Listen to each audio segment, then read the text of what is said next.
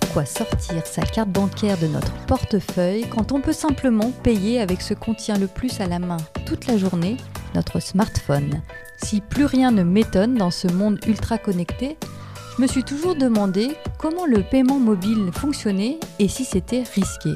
C'est donc ce que je suis allée découvrir dans ce nouvel épisode.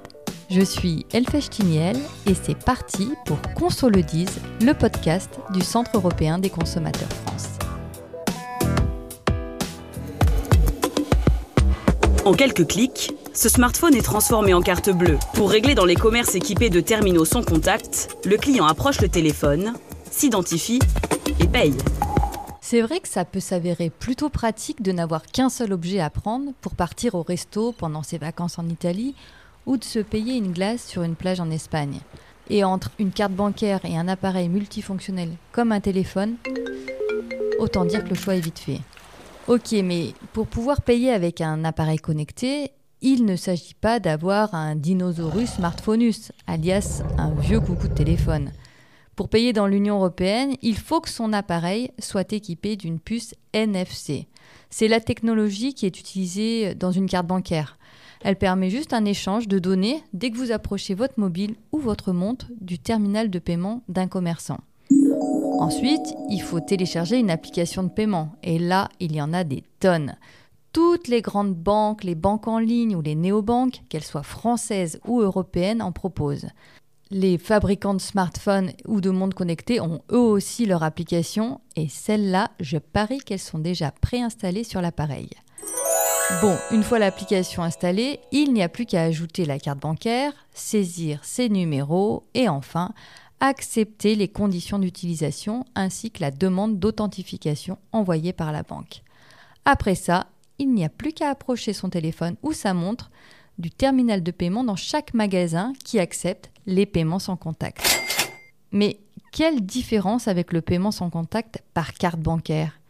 Et est-ce qu'il y a des risques à payer avec une montre connectée ou un smartphone? C'est ce que je suis allée demander à un des juristes du CEC, Lyon Joët Char. Bonjour Lyon. Bonjour Eiffage. Lyon, est-ce qu'il y a une grande différence entre le paiement sans contact avec une carte bancaire et avec un smartphone ou une montre connectée? Alors oui, oui et non, parce que en fait, effectivement, c'est un paiement sans contact dans la mesure où on n'insère pas l'objet euh, dans un TPE, mais il y a quand même quelques petites différences avec le paiement mobile notamment le fait qu'il n'y ait pas de plafond euh, sur le paiement effectué avec le mobile ou alors l'application euh, de paiement mobile. Plafond, tu veux dire la limite de 50 euros qui est, euh, qui est fixée quand on paye en sans contact avec une carte bancaire? C'est exactement ça. C'est la grande différence avec le paiement sans contact avec une carte bancaire classique. Avec le paiement effectué avec un appareil mobile, que ce soit une montre connectée ou un téléphone, smartphone, à chaque paiement, on donne une authentification forte au paiement. Donc tu veux dire qu'on peut payer plus que 50 euros, donc 100, 200, 300 euros? C'est exactement ça. Comment ça se fait qu'on peut payer euh, sans limite? Alors, quand on installe son application de service paiement, disons, je ne sais pas, Apple Pay, euh, Google Pay ou d'autres, je ne les ai pas tous en tête, on enregistre déjà son moyen de paiement initial, ça veut dire sa carte bancaire, dedans, en l'authentifiant à l'installation.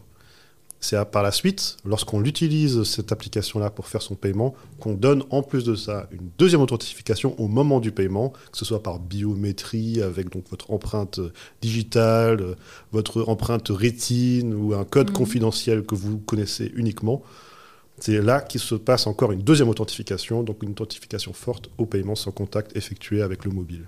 Donc ça, c'est ce qu'impose l'Europe en fait hein, pour sécuriser les paiements, c'est d'avoir deux facteurs pour pouvoir euh, vraiment valider un paiement qui se refait. Exactement, un paiement sans contact qui dépasse le plafond de 50 euros doit être normalement authentifié par la voix forte. Est-ce que ça veut dire que du coup il y a zéro limite? Ah, C'est une très bonne question, ça, ça, appelle la responsabilité un peu des banques aussi qui se cachent derrière tout ça. C'est effectivement, il n'y a, pas, il a pas zéro limite, on ne peut pas dire ça. Les banques ont quand même une obligation de, de comment dire de contrôle prudentiel, j'allais dire. Ça veut dire qu'elles sont censées, ouais, voilà, des garde-fous en fait pour limiter euh, les casses lorsqu'il y a vraiment des paiements anormaux. Ça veut dire des, débits de montants particulièrement élevés ou alors à une fréquence beaucoup trop rapprochée. Là, la banque, elle est censée le détecter, intervenir et arrêter les paiements et automatiquement aussi rembourser le client. Et justement, Lyon, c'est quoi le plus grand risque de payer avec un smartphone? Bah, Il n'y en a pas vraiment, en fait. C'est un peu comme le paiement sans contact classique. On est là, on est présent, on effectue le paiement. Là, on s'authentifie en plus par la suite. Il n'y a pas grand-chose qui change. Moi, je dirais juste qu'il y a un risque, c'est quand on perd l'appareil. À la rigueur, à ce moment-là, il faut faire attention. Il faut très rapidement euh, agir comme si on perdait sa carte bancaire d'ailleurs. Donc qu'est-ce qu'il faut faire du coup concrètement? Faire opposition le, le, plus rapidement possible. Mais également, là, il y a une petite distinction. Contacter les services de paiement que vous avez utilisés et enregistrés dans votre appareil. Comme ça, eux aussi peuvent entreprendre les démarches pour bloquer euh, votre carte enregistrée. Et est-ce que toi, tu constates qu'il y a beaucoup de fraude au paiement mobile sans contact? Alors c'est par vague, mais effectivement dernièrement il y a eu une, une, une assez importante euh, avec la nouvelle, euh, avec un nouveau terme qui, qui, qui est, sur, qui est apparu, c'est le spoofing. Oula, c'est quoi ça? Alors, Le spoofing, c'est en fait juste une énième euh, déclinaison de, de, la fraude par usurpation d'identité. C'est en fait tout simplement vous, vous êtes à la maison, tu es à la maison, mm. tu es appelé par un numéro qui te paraît tout à fait safe. Une euh, banque, voilà. par exemple Exactement. Ouais. On voit sur le téléphone euh, juste le numéro de sa banque mm -hmm. et on décroche. Et là, on a quelqu'un au téléphone qui connaît toutes les informations personnelles, euh, la carte bancaire, déjà, le numéro. Et euh, voilà, on est, on est mis en confiance. Et par la suite, il y a une, une, une, comment dire, une situation incongrue à laquelle on ne s'attend pas et il faut une intervention rapide. Et les gens, qu'est-ce qu'ils font? Bah, Ils ne vérifient pas vraiment les dernières informations au dernier moment. La notification sur le téléphone portable qui apparaît c'est en fait l'enregistrement de la carte bancaire dans la nouvelle application de paiement, mais qui n'est pas sous le contrôle du client, elle est sous le contrôle du malfaiteur. Donc là, l'escroc peut utiliser euh, son smartphone pour payer avec une carte bancaire qui est enregistrée, qui n'appartient. Euh, C'est là que le piège se referme et euh, la, la, carte est enregistrée par la voix forte, hein, authentification ouais. forte, et vu que c'est l'appareil du malfaiteur, c'est un appareil qui est en sa possession. Donc, donc chaque paiement qu'il effectuera avec la carte de la victime enregistrer son appareil et en principe fait par authentification forte. Qu'est-ce que tu vas conseiller dans ces cas-là? Comment il faut réagir? Il faut agir extrêmement rapidement. Alors là, euh, les mêmes conseils qu'avant euh, s'appliquent. Donc contacter d'abord sa banque pour faire opposition à tous les paiements et également aussi contacter le service de paiement qui est mentionné dans le relevé bancaire. Là, on peut le voir normalement. Il y a marqué, c'est les prélèvements reliés par Apple Pay, Google Pay, et ainsi de suite. Il faut les contacter également. Et ensuite, est-ce qu'il y a des possibilités pour récupérer euh, les sommes frauduleusement euh, débitées? Alors, il y a deux méthodes que je proposerais à ce moment-là. La, la, première, c'est si c'est des paiements qui sont faits par Visa ou Mastercard, c'est de tenter un chargeback, donc la rétrofacturation en France.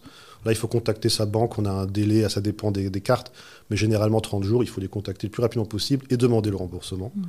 La deuxième méthode, c'est de faire emploi euh, euh, comment dire, des dispositions du Code monétaire et financier.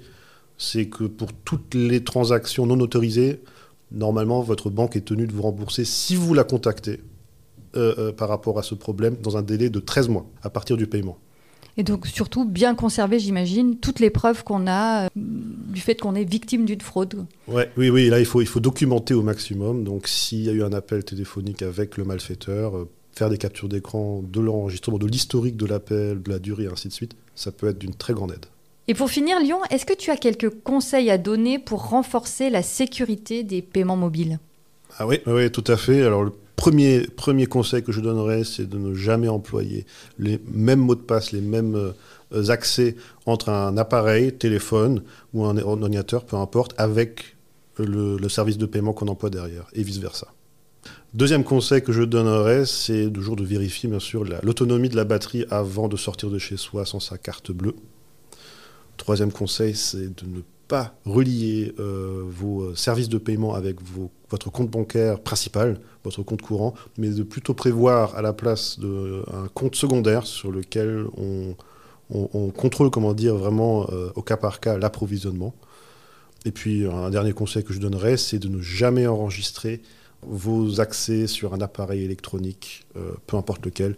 Il vaut toujours mieux privilégier un support physique, les feuilles papier, les blocs-notes et ainsi de suite. À l'ancienne. C'est comme ça qu'on dit. L'ancienne, exactement. Merci Lyon pour tous ces bons conseils. Merci d'avoir écouté ce podcast. Si vous voulez en savoir plus, rendez-vous comme toujours sur le site du CEC France, europe-consommateur.eu. Moi je vous dis à bientôt pour un prochain épisode de Console 10.